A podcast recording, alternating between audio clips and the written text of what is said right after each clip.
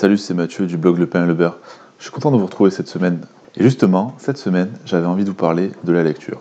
Et oui, parce que la lecture, pendant un temps, ça a été un vrai calvaire. Moi, pour ma part, j'ai commencé à lire à 30 ans. Et je trouve que l'écriture est une très belle invention. Je trouve d'ailleurs fascinant que nous puissions avoir accès aux cerveaux les plus brillants de ce monde. Mais bon, malheureusement, d'après ce que je constate autour de moi, nous n'en tirons pas vraiment parti. Interrogez-vous deux minutes. Combien avez-vous lu de livres récemment? Cette année, l'année dernière Un, deux, zéro Pas beaucoup, n'est-ce pas?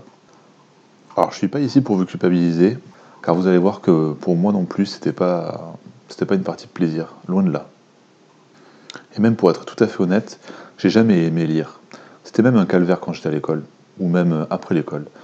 Pourtant, depuis quelques années, je dirais même depuis que j'ai 30 ans, c'est devenu une passion. Et c'est bien dommage parce que il y a pas mal de temps qui se sont écoulés et comme j'ai commencé assez tard, je trouve que, j'ai perdu pas mal de temps, surtout à cause de cette croyance limitante que j'avais en moi, qui était que j'aimais pas lire ou que j'avais pas trouvé mon sujet. Alors pourquoi lire? Je m'explique. On dit souvent l'information c'est le pouvoir, et je pense que c'est vrai, car savoir une chose que peu de gens savent peut vous permettre d'avoir un avantage significatif, peu importe le domaine.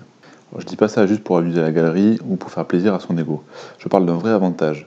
Dans de nombreux domaines, avoir des connaissances ou connaître une information nous permet de tirer parti d'une situation et souvent de prendre une meilleure décision. Lorsque j'écris ces lignes, je ne pense pas forcément au business ou au sujet mercantile. Je pense également à des sujets plus terre à terre comme les relations humaines ou bien élever un animal. En effet, un livre qui explique comment dresser ou comprendre votre chien vous aidera si vous souhaitez vous entourer d'un canidé. Tiens, une petite histoire, comme je les aime tant.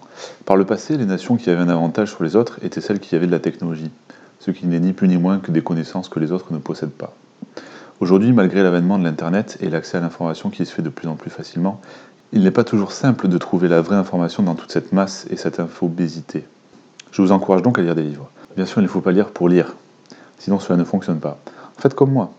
Pour ce qui est du loisir, trouvez-vous un sujet, un auteur que vous prenez plaisir à lire ou qui écrit sur un sujet qui peut vous intéresser. Concernant la culture, les compétences, je lis des, biographies ou des livres sur le business qui ont un rapport direct avec mes projets du moment. D'ailleurs, je trouve que c'est un peu dommage qu'en France, nous n'ayons pas cette culture de la fierté et de la réussite comme c'est le cas aux États-Unis, par exemple.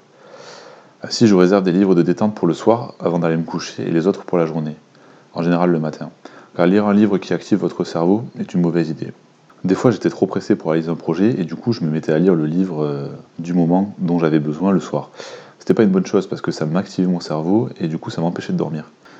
Pour ma part, quand je surfe sur le net, je m'étonne de voir certaines personnes qui ne sont pas dans mon entourage qui arrivent à lire 60 livres dans une année et franchement pour être honnête, j'en culpabilisais car j'étais au niveau moins 1 avant de me mettre à lire.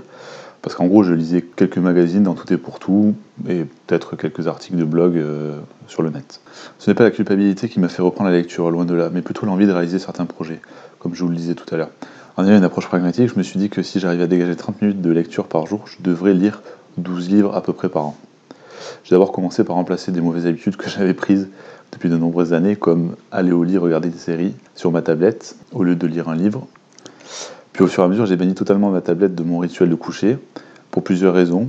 Car déjà, j'arrivais jamais à m'arrêter à temps. Le lendemain, j'étais fatigué, je dormais mal, je n'arrivais pas à dormir et surtout, je voulais réaliser mon projet. Et ça, ça me tenait à cœur. Maintenant, je vais au lit plus tôt, je prends mon livre du moment, je lis 30 minutes, voire une heure, et je m'endors comme un bébé en ayant un sommeil bien réparateur et de grande qualité. Je suis content de moi car j'ai beaucoup plus d'énergie et je peux réaliser plus de choses dans ma journée. Et donc, j'ai beaucoup de satisfaction. Comme je me suis mis assez tardivement à la lecture, je me suis fixé des objectifs assez ambitieux, comme cette année, sur un nombre de livres à lire. Vous retrouverez sur le blog les revues de mes livres que j'ai appréciés en expliquant pourquoi je les ai choisis et comment et dans quel objectif je les ai lus. Alors commençons à lire ensemble, vous trouverez les livres que j'ai lus dans la section lire. Je finirai sur une note de gratitude, car je trouve la vie extraordinaire, parce que celle-ci nous laisse la possibilité de nous améliorer chaque jour un peu plus et d'être une meilleure version de nous-mêmes. Je donne encore parfois de pour être capable de lire des pavés de plus de 1000 pages sans douleur, alors qu'il y a quelques temps, ou quelques années encore, c'est une vraie peine. Et je me voyais pas du tout faire ça.